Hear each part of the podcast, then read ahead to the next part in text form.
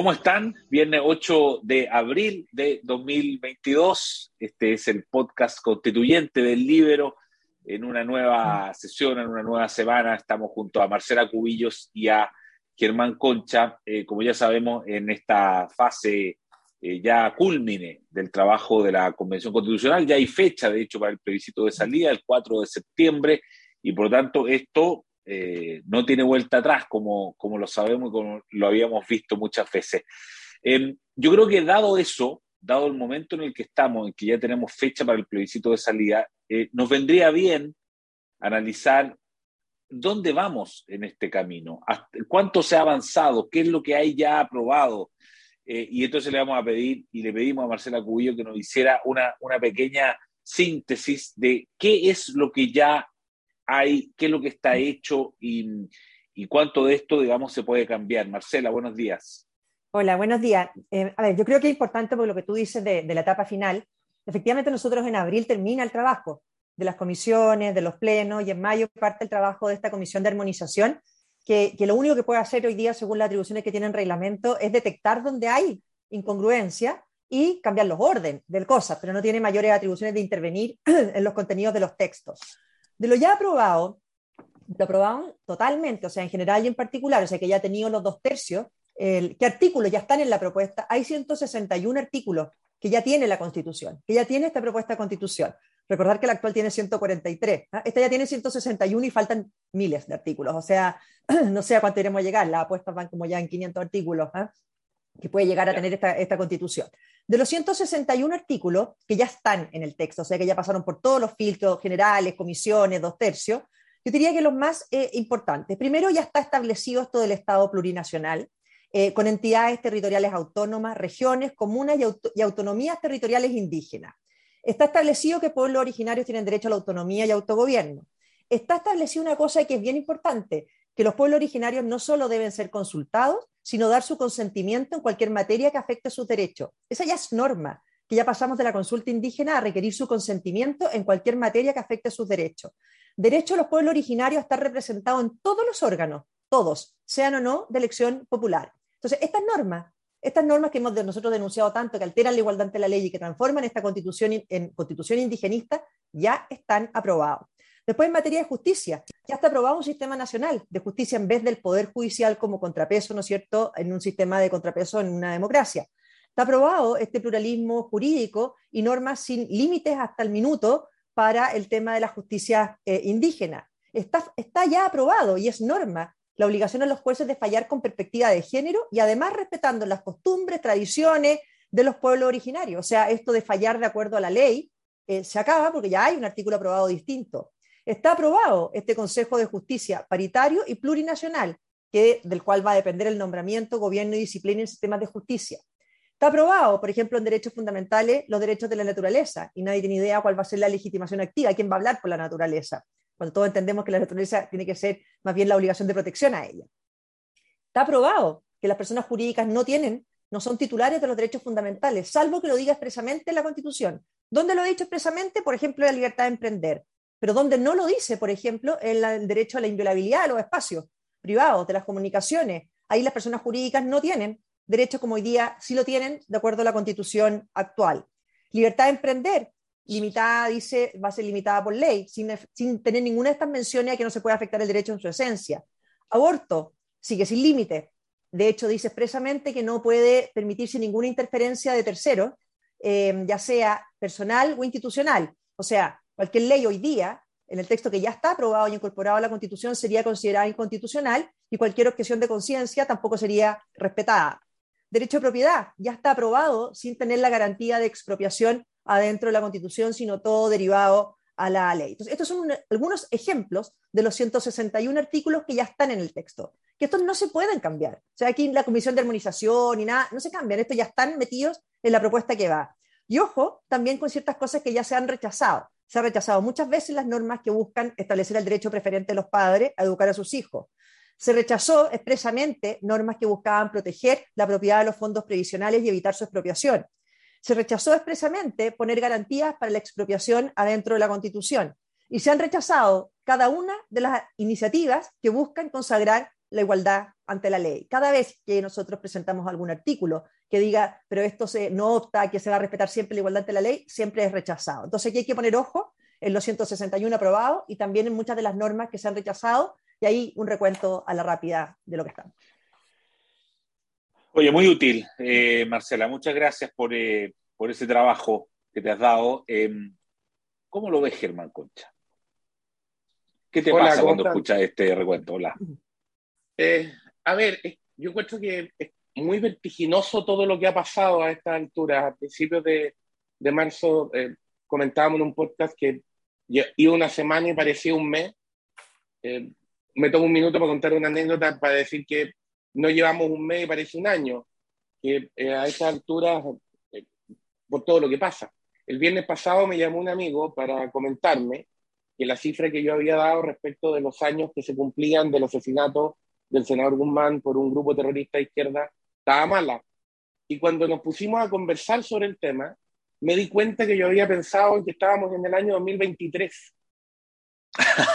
no sé, o sea, eh, no sé qué significará esto en términos de subconsciente y algún psiquiatra dirá qué me está pasando, digamos, pero, pero nos reímos harto en el sentido de, oye, no hay un, no va un mes y ya estamos pensando en que estamos un año pasado, digamos. Y, y lo que comenta Marcela de lo que se ha aprobado es sencillamente increíble que eso ya esté aprobado. Yo diría que hay cosas que dentro de todas eh, son algunas son extraordinariamente peligrosas, otras son muy peligrosas, pero me, me recuerda a mis amigos que hacen clase o con los que me encuentro en la universidad, que me decían cuando esto empezaba, no, si esta va a ser una constitución breve, minimalista, vamos a copiar los modelos nórdicos. Después, cuando empezó a quedar el desastre, no, mira, si en realidad vamos a terminar en una, en una constitución que va a andar más cerca de la colombiana, pero ajustada, en fin a esta altura ya me encontré con algunos que te bueno, ¿a dónde vamos a esta altura? No, una mezcla entre Bolivia y Ecuador. Eh, ya, y una constitución que va a tener 500, 600 artículos. Eh, el, el, desafío de tener una constitución breve, concentrada en lo relevante, completamente perdido. Y cosas que son, yo diría, Marcela mencionó muchas muy graves, pero, pero yo quisiera detenerme en algunas que me parece que son muy disolventes. Una es la plurinacionalidad porque eso es desarmar el país al final de cuentas. Hemos dicho varias veces que aquí el ejemplo es lo que dice el sello de Estados Unidos, eh, de varios uno, aquí lo que está haciendo es de uno varios, digamos, está tratando de desintegrar y de, y de acabar con esa idea de que somos todos parte de lo mismo, Chile, más allá de nuestros orígenes particulares, nuestra historia, que hay algo en común. Eh, es muy curioso, es muy curioso porque esto se supone que era, este proceso era para reemplazar una constitución que dividía, que atomizaba, que no reconocía a la comunidad, y una serie de discursos en esa línea. Bueno, y hoy día lo que están haciendo es precisamente lo contrario, es desarmar el país en unidades cada vez más chicas eh, y quitarle esa, esa comunión, por decirlo así, que supone la idea de nación.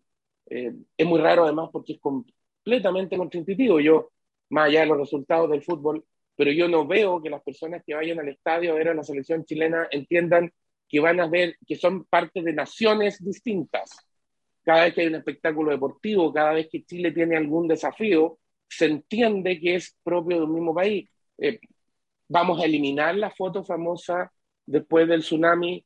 ¿Se acuerdan de esa, de esa persona que levanta una bandera chilena en el medio del desastre? Pero levanta una bandera chilena.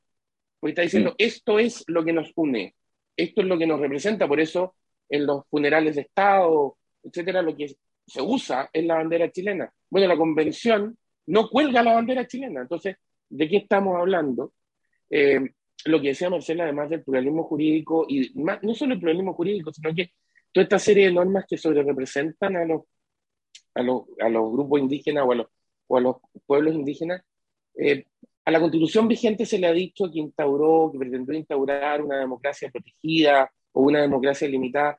Bueno, uno podría decir ahora que lo que se está haciendo es una democracia intervenida, intervenida por, por ciertos grupos que tienen un control sobre las instituciones democráticas por encima de las reglas democráticas, por encima del Estado de Derecho, y entonces aquí se está empezando a configurar, y me parece que eso es muy complejo y muy grave, como dos niveles, el formal lo que dicen las instituciones y un cierto nivel informal en que aquí hay grupos que están detrás a los cuales las instituciones le están diciendo en la práctica, de verdad, de verdad los que mandan son ustedes. Porque no se puede hacer nada sin que ustedes lo aprueben. Tanto es así que las autoridades del gobierno no pueden ir a determinadas partes de Chile sin pedirle permiso a esos grupos, sin pedirle permiso. O sea, el ministro del Interior no puede, no puede desplazarse normalmente sin pedir permiso. Y cuando lo hace, se lo critica por no pedir permiso. Entonces, eso significa que ya rendiste el Estado de Derecho en su máxima, en, lo que representa en el corazón eh, de lo que significa y del rol que juega. Eh, y en los derechos, te insisto, esta idea gruesa de deshumanizar la Constitución. O sea, el, el hecho de que la naturaleza tenga derechos per se y desaparezca el ser humano como el centro, y entonces tengas una figura que todavía no explican cómo se ajusta con el hecho de que la naturaleza sea parte de nuestra dieta, la tengamos que transformar para vivir, eh, sea donde extraemos los recursos a partir de los cuales el país subsiste. ¿Cómo se resuelven todas esas cosas? No se entiende y, la norma ya está. La norma ya está aprobada. Eh, en esa misma línea lo que se hace en materia de propiedad, cómo se desarma la propiedad. Eh, insisto, aquí hay un tema, la gente lo hemos comentado, pero creo que insistir en él no es, no es poco relevante. La propiedad no es una cuestión de eficiencia solamente, ni es una cuestión de la gran empresa o la gran actividad. La propiedad es una cuestión de principio y tiene que ver con la libertad de las personas. Si de verdad queremos proteger la libertad de todos, la única manera de hacerlo, la clave, es que las personas podamos hacernos dueños de cosas, porque esa es la manera en que nos defendemos del poder. Entonces, esta eliminación de la propiedad no es una manera de buscar que estemos en una mejor condición, es una manera de reforzar el poder central. Eso es lo que se está haciendo. Amén de una serie de otras cosas, Marcela lo decía ya y solo para terminar.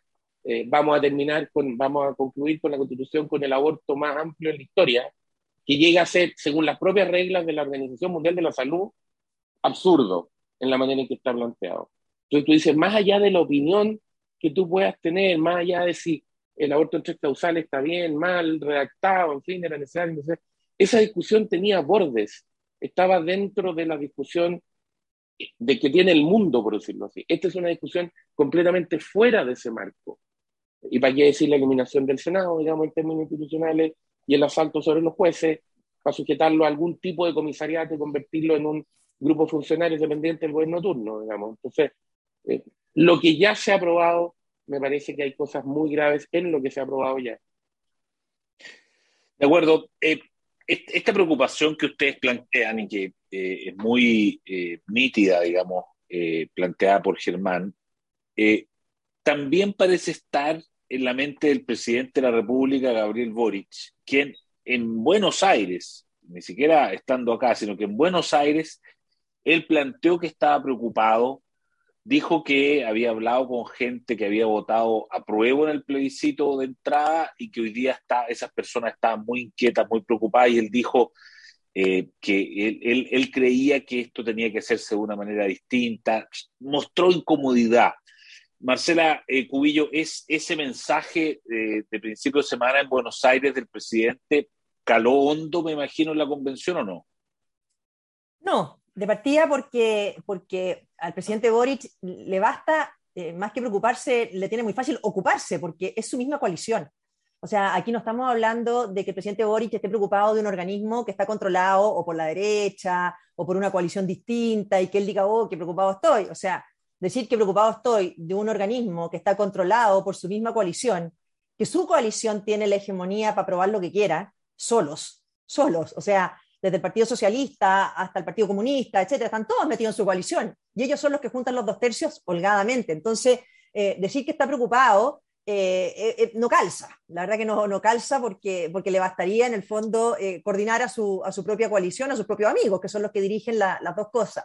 Y además esto se te da con una cero autocrítica que tiene la convención. Si aquí lo que, lo que más importa es que ante una declaración de esa como Boric, del presidente Boric, la reacción de la coalición de Boric es presentar una reforma de reglamento que se vota el lunes, en que lo único que busca es hacer menos transversal, de acuerdo, porque nos quieren subir los umbrales para presentar normas. O sea, si hoy día necesitan 16 firmas, nos van a pedir 32. Además, se va a generar una posibilidad de que las comisiones por dos tercios de la comisión o por cincuenta y tantos votos puedan presentar los convencionales propuestas al pleno directo, que no se hayan visto en la, en la comisión. O sea, él se preocupa y dice que aquí se requieren acuerdos más transversales, pero sus amigos, su coalición, presenta normas reglamentarias para ir completamente en contra. Y yo creo que aquí hay un problema de origen, de cero autocrítica de la convención. Esto parte desde el día uno, en que no quieren a la prensa adentro, en que siempre es culpa de los medios, que siempre es culpa de desinformar, cuando la verdad que, que, los reparos que han surgido a lo que ha pasado es cuando la gente se informa, o sea, cuando la gente se entera de lo que pasa dentro de la Constitución, cuando la gente se entera de lo que se está votando, es que la gente dice no a la constituyente. Eh, entonces, completamente a la inversa, que hay algunos que hubieran querido hacer esta constitución a ciega, que nadie se hubiera enterado y que ojalá la campaña de salida de esto no fuera sobre el texto de la Constitución, fuera simplemente sobre grandes principios y que nadie se entere de lo que dice la Constitución. Entonces, yo creo que esta preocupación no tiene asidero, no es seguida dentro de la Convención, no calza, y creo que al final la pregunta fundamental al final de todo este proceso va a ser si lo que salga de la Convención es mejor que lo actual o no, es mejor que no lo actual, si soluciona el problema constitucional, porque todo esto surgió de que supuestamente Chile tiene un problema de legitimidad con su constitución y resulta que estamos generando otra que va a ser cuestionada desde el día de su promulgación, si es que se aprueba, ya sea por el procedimiento que dio origen, ya sea por las normas, y ya sea porque es una constitución de izquierda. O sea, cuando aquí Fernando Atria hablaba de que la constitución actual es una constitución tramposa, porque solo se puede gobernar con determinadas ideas, bueno, ellos están haciendo algo mucho peor, porque con esta constitución se ha gobernado con ideas muy distintas, programas de gobierno muy diferentes, pero ellos están construyendo, están construyendo una constitución de izquierda, en que solo se va a poder gobernar con las ideas que están remarcadas en esta constitución, que está claramente ideológicamente marcada. Bueno, efectivamente hoy día eh, en el Mercurio Ernesto Tone decía algo como, lo que dices tú, Marcela, que en el fondo si, si eh, la idea de hacer una, una, constitución mejor que esta, sino para qué, ¿no? Sino para qué cambiarla. Eh, Germán Concha, respecto de la posición del presidente Boric, de esto que plantea desde, desde Argentina, ¿qué, ¿qué, opinión tiene la, el presidente Boric y la convención respecto de, ese, de esa relación? ¿Qué, qué, qué ves tú? Yo creo que la convención está haciendo poco por ayudar al presidente Boric, si uno lo mira en esos términos, digamos. O sea, no es, Marcela lo decía, es, es la misma coalición, pero no se ve una coalición que quiera colaborar con que el presidente pueda gobernar con una cierta tranquilidad, sino que al revés, lo que está haciendo es tensionar el ambiente. Entonces, uno dice, aquí hay o una desconexión total, o en realidad, como se ha dicho varias veces, y que lo ha dicho también Carlos Peña, digamos, la misma, el mismo objetivo, pero un plan en dos fases. Un plan primero hasta la aprobación de la convención, de la constitución, perdón, y después un plan que es mucho más duro y que es avanzar mucho más rápido teniendo el instrumento aprobado que permite hacer una reforma mucho más radical y mucho más eh, intensa, digamos, en mucho menor tiempo porque ya tienes la constitución cambiada. Ahora, yo creo que lo más grave de lo que se ha sabido en estos días respecto a la convención es la denuncia la secuencia esta que empieza con la denuncia del convencional Garín, sigue después con lo que dice el convencional Chaín, y después el artículo que, empieza a salir en la prensa, que publican ustedes en el líder, en fin. Porque ahí lo que tú estás diciendo es una cosa aún peor, porque ya no es que la convención esté funcionando bajo ideología, que ya nos dimos cuenta, eso hace rato que sabemos desde el día uno, sino que además está funcionando bajo amenaza interna. Nosotros comentábamos en los primeros podcasts que aquí podíamos correr el riesgo de que tuviéramos el fenómeno boliviano y que hubiera mm. gente afuera y que no dejara salir a los convencionales mientras no votaran tal o cual cosa y que estuviera como la convención sitiada por externos. Pero si todo lo que está apareciendo es verdad, lo que a ti te están diciendo es que no es que esté sitiada por afuera, está controlada por dentro. Y lo que aquí hay son verdaderos, insisto, grupos de de control virtuales checas, como ya que estamos hablando de, fenómenos asociados a, posiciones marxistas, virtuales checas estilo Nelling, digamos, que se aseguran de que todos voten de la misma manera, porque si alguien se atreve a decir que está pensando algo distinto, se lo funa, se lo castiga y se lo amenaza.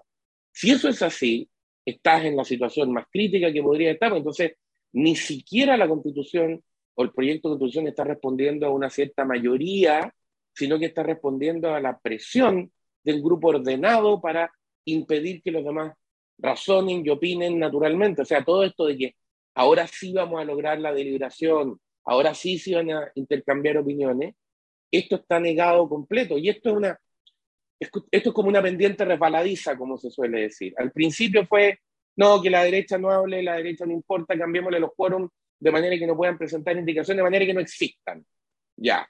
Eh, algunos después dijeron, no, algunos convencionales que los funen, que los agredan, etcétera, no importa, porque son del otro lado. Ok, ahora lo que estamos sabiendo es que hay comisariato para asegurarse, o lo que se está denunciando es que habría comisariato, para asegurarse que los de, comillas, el mismo lado no puedan siquiera manifestar opinión distinta, pensar, dialogar, etc. Entonces, ahí te empiezas a explicar tú, insisto, si todo eso es cierto, ahí te empiezas a explicar tú por qué la cero disposición al diálogo y por qué de repente personas que osaban primero decir algo, después terminan votando de una manera distinta. Y eso sí que sería muy grave para el funcionamiento de la convención en sí misma, para la lógica democrática de lo que se está haciendo. Esto apunta directamente a la línea de flotación de la legitimidad democrática de un proceso, pero además para la oferta futura. Si el Congreso que nos ofrecen es una reproducción de la Asamblea actualmente en funciones, entonces que también vamos a tener un Congreso sujeto a comisariato, de un grupo que va a presionar y que el que se atreve a pensar distinto sale del circuito porque es disidente y entonces tiene que ir preso a ser reeducado. esa es la oferta final que se le está haciendo al país. Oye, muy interesante. Puros temas profundos, eh, irrelevantes y gruesos. Yo creo que así va a ser ¿ah? para las próximas semanas en este podcast constituyente del Libero. Marcela Cubillos, Germán Concha, muchas gracias de nuevo. Que tengan un muy buen fin de semana. Gracias. Igualmente, que estén bien.